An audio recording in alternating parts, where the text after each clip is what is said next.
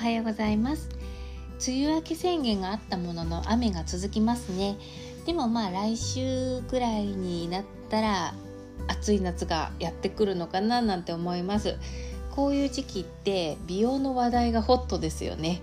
私の教室でもですね3キロ痩せなきゃ半袖着られないとか日焼けグッズの話したりとか、まあ、困りごとなんですけれどもすごい楽しい会話ですよね。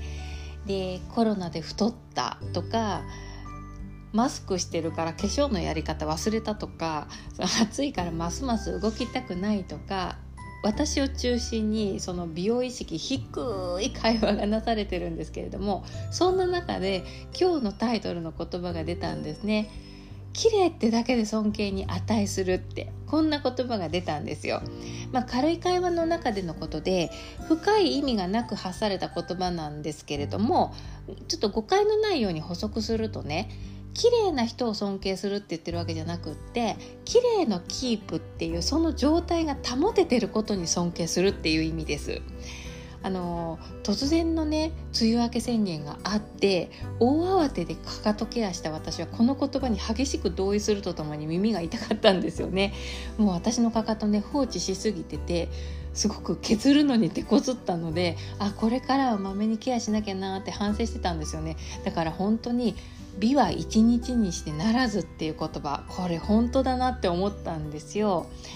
まあ、あの例えばね太るって言っても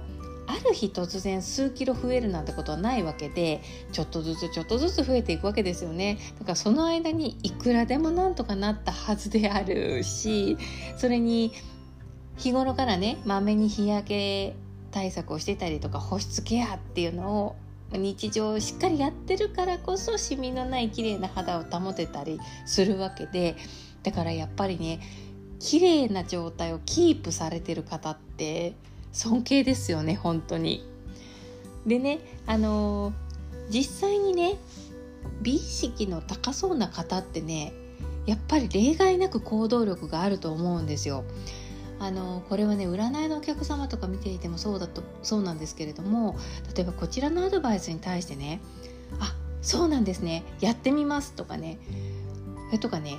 ずっとメモ取ってたりとかねなんかねとっても素直というか軽やかというかあ実際にやってくれるだろうなっていうそういうのを感じるんですよね。でそれに対して「あーやりたいんですけどね」っていう風にね何らかのできない理由をね挙げてしまう方ってねやっぱりどこかしらルーズな印象が見て取れるんですよ。